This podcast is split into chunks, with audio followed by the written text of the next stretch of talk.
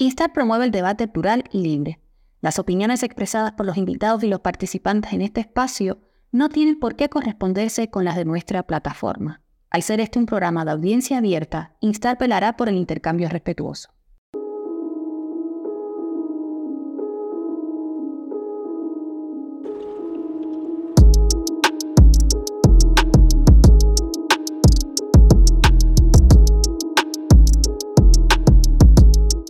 Hola a todos los que nos sintonizan. Eh, mi nombre es José Luis Aparicio, soy cineasta, curador independiente y bueno, director artístico del, del Festival de Cine Instar. Y bueno, les doy la bienvenida a una de las de la serie, una de las entrevistas de, de, una serie de programas que estamos haciendo con los realizadores eh, que integran la selección oficial del cuarto Festival de Cine Instar que está teniendo lugar ¿no? Eh, en la semana del 4 a, al 10 de diciembre en varias sedes alrededor del mundo. Y hoy tengo el placer eh, de conversar con Eliezer Jiménez Almeida, eh, un cineasta y videoartista cubano que reside en los Estados Unidos, y conversaremos sobre su largometraje documental eh, Veritas, que integra la sección de competencia de nuestro cuarto festival, un documental que se estrenó en el año 2022, ¿no, Eliezer? En, sí. en el Festival de Miami, sí. en el Festival Internacional de Miami. Gracias, Eliezer, por, por estar con nosotros hoy y, y por comenzar sobre, sobre Veritas. Pues gracias José Luis, a ti, a todo el equipo de Instar, a, a todo el equipo del festival. ¿sabes? Agradezco mucho todo lo que hacen, no solo por el cine, sino por la cultura cubana y por los cubanos libres. Gracias, gracias a, a ti. Y bueno, ya esta es la segunda vez que te tenemos, bueno, la tercera vez que te tenemos en el, en el festival porque con Nao estuviste en el Festival de 2021 y en la retrospectiva de Documenta del año pasado, de Documenta de Cáceres, tuvimos varias obras tuyas, ¿no? Entropía, Personas, Nao, e incluso Veritas también estuvimos proyectando ahí en Cáceres. Y bueno, un poco para romper el hielo, mi primera pregunta es, eh, ¿cómo presentarías, introducirías Veritas a los espectadores del, del cuarto Festival de Cine Inter? Bueno, Veritas es una película muy sencilla que intenta ofrecer al, al espectador una versión distinta a la versión oficial eh, que ha emitido el régimen eh, cubano sobre el acontecimiento de Playa Girón o Bahía Cochino, depende del lugar en que se lea, ¿no? Eh, es una película muy sencilla, sin pretensión alguna, hecha eh, en primera persona por los eh, protagonistas de la gesta de Bahía de Cochino, eh, por los brigadistas de la Brigada 2506, y, y da acceso a mucha información que desconocíamos, que incluso yo desconocía antes de entrar en el proceso de, de trabajo en el documental. Y de alguna manera ofrece esa otra versión tan necesaria y tan retardada también para los cubanos. ¿Y cómo y cuándo surge la idea de hacer este, este documental, no? Eh, porque bueno, no sé si es una idea que traes, que tenías acá en Cuba, eh, o sea, que tenías allá en Cuba, cuando, cuando todavía estabas en la isla o que empezaste ya a desarrollar eh, en el exilio y, y, qué fue lo que te atrajo, ¿no? De la, de la historia de la Brigada 2506 como para hacer esta película. Bueno, la idea es bastante vieja, tiene 20 años como la canción de Carlos Gardel. eh, pero bueno, uno se va a hacer otros proyectos, ¿no? Y es así, es lo normal. Tienes una idea en un momento y luego te vas a otro proyecto. Pero sí, en el 2003, cuando, cuando yo vi Sweet Habana, eh, yo dije, bueno, quiero hacer una película sobre, sobre Playa Girón. En aquel momento yo no le decía Bahía de Cochino. Y fui con un amigo desde Vertiente, en Camagüey, donde yo vivía, hasta Playa Girón, a Deo, tú sabes, pidiendo botellas. Y nos pasamos unos días ahí y conocimos mucha gente y escuchamos muchas historias. Yo ni siquiera pensaba tener una cámara, ni siquiera en esa época muchas cosas eran posibles pero ya, ya soñaba con hacer esa película. Y era un argumento muy sencillo. Eh, era encontrar un miliciano que se haya convertido en médico y entonces una persona que fue a la guerra luego se convierte en una persona que salva vidas. Y, hacer lo mismo con un brigadista, que se hubiera convertido en médico y se dedicara a salvar vidas.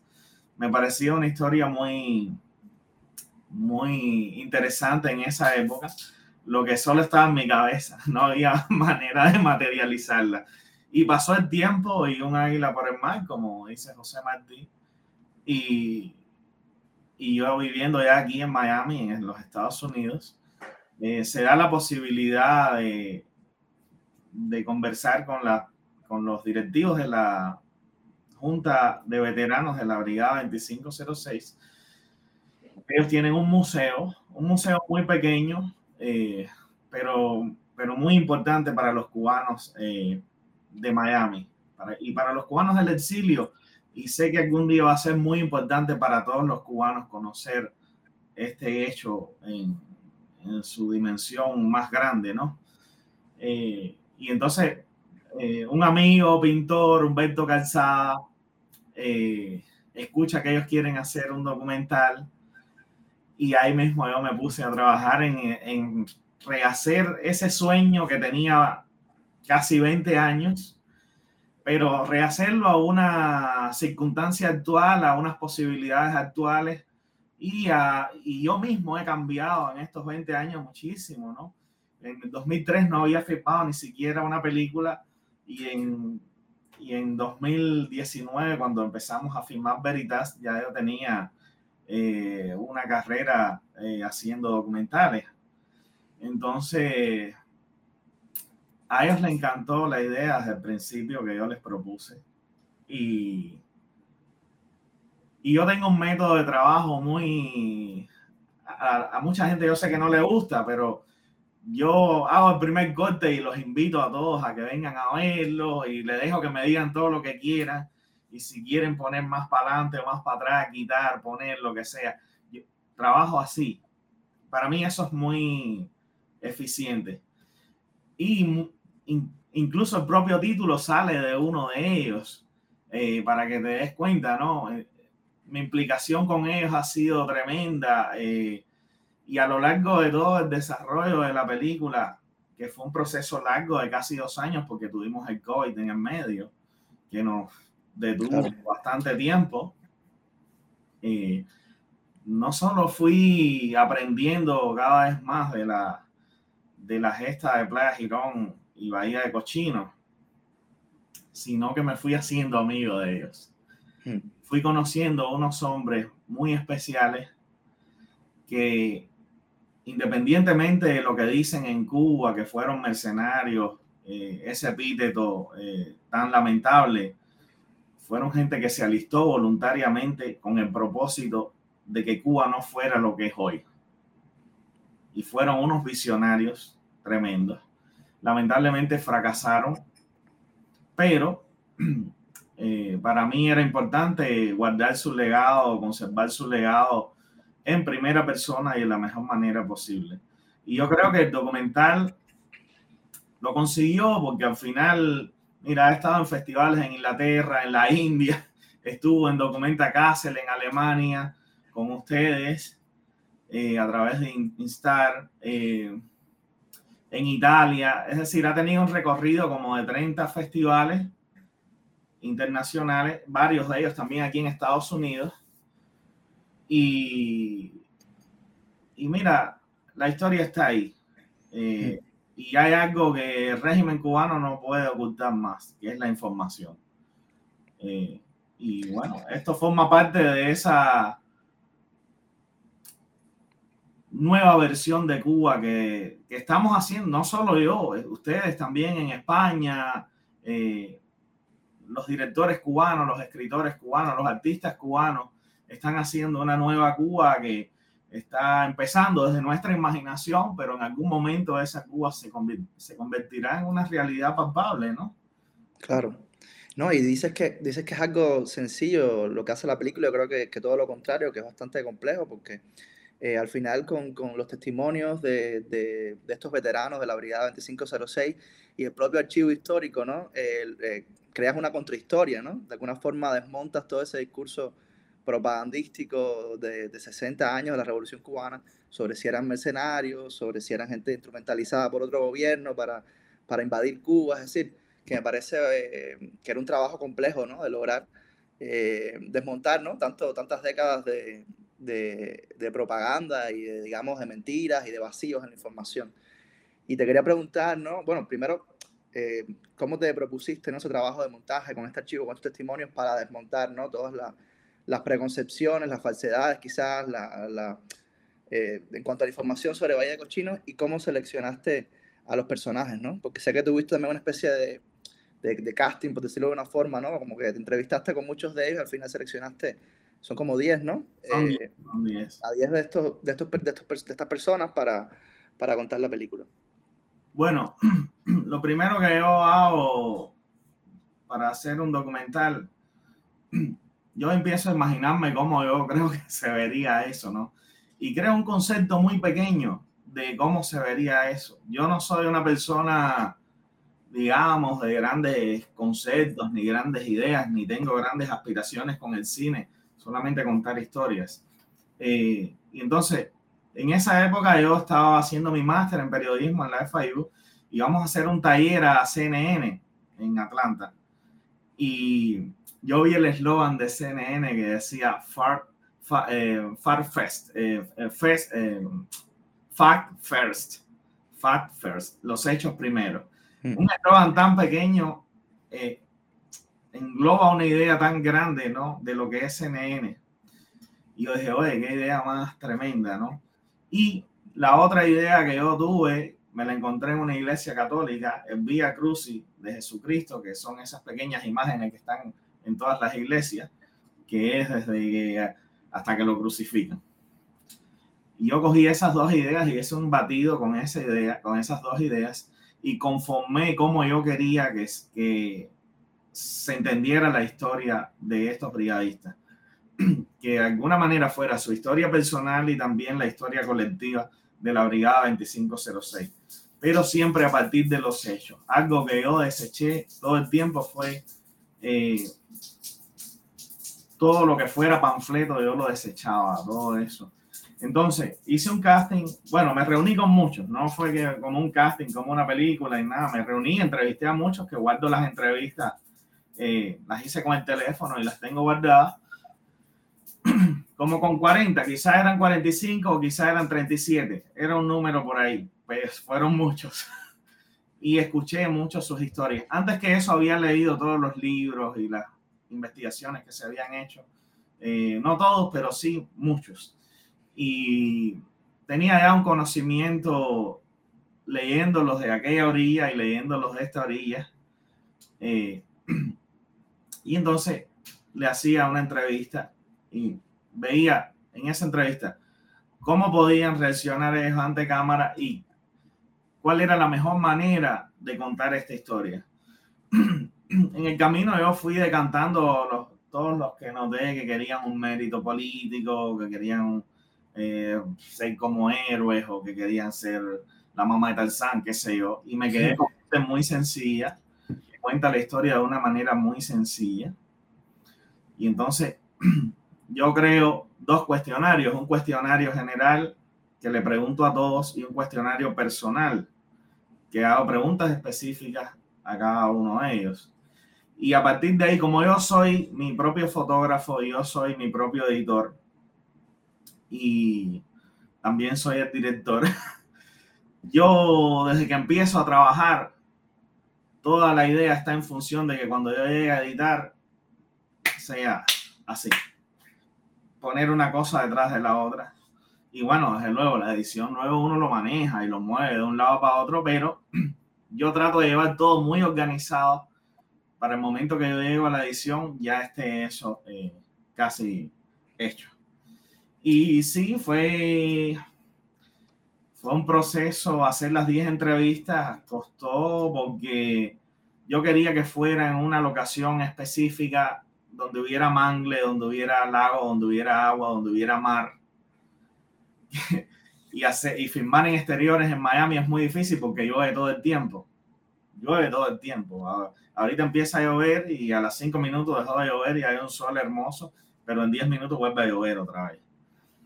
Y la última entrevista que firmamos fue, nos pusimos debajo de una casita y empezó a llover mientras se hacía la entrevista. Por suerte yo tuve la posibilidad de comprar un buen micrófono que era completamente direccional y funcionó perfectamente. Pero hasta eso fue un tremendo trabajo, ¿no? Y la otra cosa es los mosquitos, te vas a un lugar de eso. Porque yo quería que se sintiera en la imagen que estaban en el lugar. Que estaban en el lugar. Eh, y así fue a grandes rasgos cómo pude conformar mm. esta historia. Y entonces una cosa que yo sí quería era resaltar mucho, que esta gente fueron a esa guerra, la perdieron, pero su vida fue completamente exitosa. Y es, es te lo digo, debe haber dos o tres que no tuvieron una vida exitosa, pero la mayoría de ellos sí tuvieron una vida muy exitosa y muy buena, tuvieron una familia. Y son gente que tiene más de 80 años y tiene planes para la vida, planes loco en Cuba con 40 años que tengo yo, la mm. gente ya no tiene más planes para la vida, el único plan es irse. Entonces eso a mí me fascina, eso es una de las cosas que más me ha fascinado de vivir fuera de Cuba, de vivir aquí en Estados Unidos, específicamente en Miami, rodeado de cubanos que la gente tiene 80 años y tiene planes para la vida. Y eso es, yo creo, una cosa increíble. Y entonces, ¿cómo yo resolví esto? Hice una película completamente convencional durante, durante 58, 59 minutos, 57. Y los últimos 10 minutos, digamos, es un epílogo en el que es el cine que me gusta hacer a mí un cine bien experimental donde ellos están mostrando su vida y sus sentimientos actuales. Hmm. Eh, que la película cambia completamente en la última etapa, ¿no? Tú dices, bueno, lo que tiene que ver con aquello. Claro. eso ha funcionado muchísimo. La gente, yo, en el cine, yo los he visto llorar viendo ese epílogo, ¿no? Eh, Sí, es que ya sales del, de la obligación, o sea, un poco de, de la, del marco, ¿no? De, de contar los hechos de, de, la invasión de Girón, de, de Cochino, y, y, tienes como ya el, el tiempo, ¿no? Para, para, ver sus vidas actuales, sus hobbies, ¿no? Eh, digamos, como algo más distendido y, y, mucho más personal, ¿no? O sea, se sale de la historia y va como a los diferentes individuos, ¿no? Y lo que... Bueno, porque lo, que quería era que ellos se salieran de la historia con H mayúscula y entraran mm. en sus propias historias, esas historias pequeñas de H minúscula, en la cual, tú sabes, se ven sus vidas, se ven sus sueños, se ven, eh, mm. se ven sus planes para el futuro. Es decir, y a mí me interesaba un poco relacionar esa frustración grande que tuvieron muy tempranamente en sus vidas, en su juventud. Es decir, que es una ruptura de los sueños muy grande con los sueños actuales. Por eso la película termina en los sueños de ellos. Hmm. Cuando yo le hago esa pregunta, la mayoría de ellos tienen los sueños en Cuba. Es una cosa increíble. Y a mí me pasa eso. Yo llevo 10 años viviendo en Miami, fuera de Cuba. Y todos mis sueños son en Cuba. Cuando yo me acuesto a dormir y me quedo dormido y sueño, todos mis sueños son en Cuba. Es muy extraño, muy loco. Entonces, yo quería un poco ese aspecto personal llevarlo a esta película. Y coincidentemente, todos me decían, bueno, mi sueño es ir a, ir a ver un juego de pelota. Ese sueño a mí me mató, por ejemplo. Ir a mm. ver un juego de pelota al estadio del Cerro. Uf, muchachos, eso estaba muy heavy. Eh, y son sueños sencillos, tú sabes, no son los grandes sueños épicos de ah, ah, construir un nuevo país asombroso, no sé qué eran, tenían sueños sencillos, que es al final lo que hace los países, ¿no? Que la gente tenga sueños sencillos y que los pueda realizar. No sé. No, es, muy hermoso ese final y sobre todo lo, lo específico que son los sueños, porque recuerdo que es como eh, ir a cierto lugar específico, de, a cierto pueblo, nadar en cierto lugar, eh, navegar por, cierta bahía, ¿sabes? Todo muy, no siquiera volver a Cuba, volver a, a, sitios muy específicos de Cuba que tienen que ver con la historia emocional, personal de, de, cada uno de cada una de las personas, ¿no? Y, bueno, te, te, quería decir, ya que hablaste un poco de eso, eh, de que igual tuviste que, tú sí tuviste que, que regresar a Cuba para, para filmar parte del, del, documental. Y no sé si eh, podrías contarnos brevemente cómo fue esa experiencia de filmar clandestinamente en, en, el, en, el, en Bahía de Cochinos, ¿no? En el, en el sitio donde se desarrolló todo. Fue una cosa muy... Mira, yo sentía que tenía una responsabilidad de hacer eso. Es decir, que el documental no debía salir con imágenes fake de Bahía de Cochinos. Y eh, hablé con un amigo mío, que no voy a decir su nombre por pura protección, con varios amigos que tengo en Cuba. Bueno, ya ninguno está en Cuba, pero tampoco voy a decir sus nombres. Y les pedí que me acompañaran ahí y, y mira, la pasamos formidable. Eh, pudimos firmar mi pobre tío, que fue quien nos llevó en su almendrón desde La Habana hasta, hasta Playa Girón, estaba muy nervioso. Eh, sí, porque es una película, pero es una película que te puede meter en tremenda candela. Y, y mira, todo funcionó bien hasta el último día que mi tío descubrió que la persona que nos estaba rentando había ido a la policía. Y entonces ahí mismo recogimos y no recuerdo bien, pero creo que fuimos directo al aeropuerto. Yo me monté, había vuelos de American Airlines y vine rápido para acá. Pero yo no podía hacer esa película sin estar ahí donde estuvieron ellos, sin, sin filmar en ese lugar. Porque increíblemente queda como hay una relación muy extraña entre un espacio tan hermoso y algo tan visceral como la guerra. No sé si has estado en la Siena de Zapata, pero... Sí, sí, he estado, sí, sí, sí. Es un lugar... Increíble. Sabes, algo... Es un regalo de la naturaleza. Tú sabes que Fidel Castro quería secar la, la Siena de Zapata y que la gente pudiera ir hasta la isla de la juventud caminando. Era un hombre muy loco. Eh, y nada, eso tiene la película, tú sabes. Yo no lo vi, no lo vi como para ponerme una medalla que yo fui a... Eh, ¿Tú te acuerdas una novela de, Cabrera, de Cabrera Infante, no? De Gabriel García Márquez que sobre Miguel Litín cuando fue a filmar. Mm. No me acuerdo. En Chile, sí, claro. Sí, Miguel Litín firma clandestino en Chile, algo así se llama, ¿no? Es algo, las aventuras de Miguel Litín. No, sí, no me acuerdo el título, pero sí, era algo como eso. Eh, mira, yo fui ahí sabiendo que no va a haber una, que no va a haber un Gabriel García Márquez que va a escribir de esto. Hmm. Pero tener esa conciencia de que tú vas porque tú quieres que tu película se parezca a la realidad que tú imaginas, que tú consideras que debe estar eh, en la pantalla, para mí eso era lo más importante. Aquí en Miami hubo una gente que hicieron un corto en un jardín de Coral Gables y mintieron aquí en la televisión, dijeron que fueron a Cuba a filmar y todo eso. Me da mucha pena eso. Me da una pena tremenda que la gente haga eso. Yo no, yo quería ir ahí, yo quería sentir ese espacio, sentir ese espacio. Y bueno, logramos filmar cosas muy interesantes ahí. Eh, incluso quiero hacer un corto con todo el material que firmamos ahí, que sea un corto un poco random, ¿no? Pero que tenga ese ambiente captado detrás que, que, lo, que lo tiene la guerra, ¿no? Fue un infierno para esa gente. Eh, porque ellos a las 9 de la mañana ya no tenían, del primer día, ya no tenían balas y no tenían comida y se les estaba acabando el agua y entonces los próximos dos días de la batalla fue una pura resistencia, no solo contra los milicianos, sino de supervivencia de las condiciones tan difíciles que tenían. Eh, en fin, es el homenaje que ellos merecían.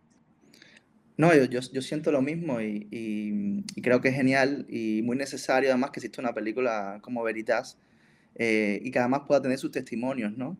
A tiempo para dejar ese registro y todo lo demás, incluso que, que está registrado, que no está en la película, ¿no?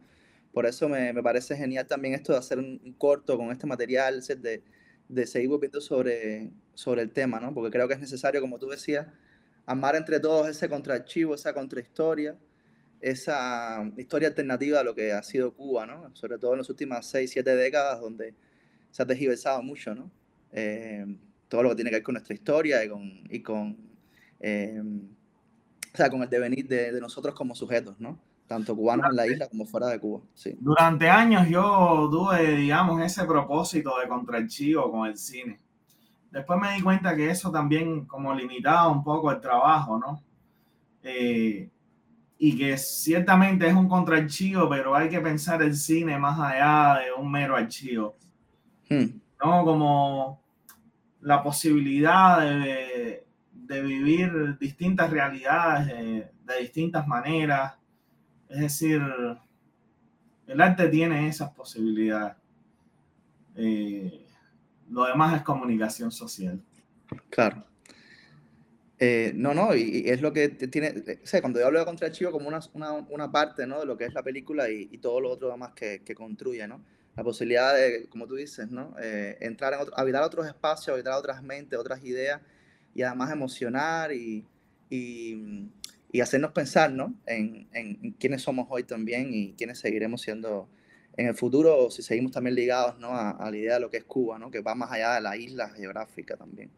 Te quiero agradecer muchísimo, Eliezer, por tu película y por conversar con nosotros hoy acá y a todos los que nos estén escuchando, eh, a que busquen veritas, a que a que estén al tanto de la programación de, del festival y puedan ver la película, eh, que me parece que, que, que, es un filme fundamental ¿no? para entendernos como nación eh, y para seguir construyéndonos, ¿no? para seguir construyendo esa, eso que es lo cubano ¿no? Eh, hacia, hacia el porvenir también. Y, hay, bueno, una, hay un pequeño comercial, ¿no? Hay una... Rialta hizo un dossier completo. Mm, de, sí, muy bueno. Pueden encontrar donde están todas las críticas, las entrevistas. Y eh, se puede ver online también la película. Se puede ver online. Eh, mm. Vaya, lléguense ahí que se van a enterar de muchas cosas. Sí. sí. Pues gracias a ti por, por, también por la entrevista y, y, bueno, gracias a Intab por el espacio y, y bueno, sigan eh, sintonizando las actividades del, del cuarto festival de Cine Inter. Gracias. Hasta pronto, hermano. Muchas gracias.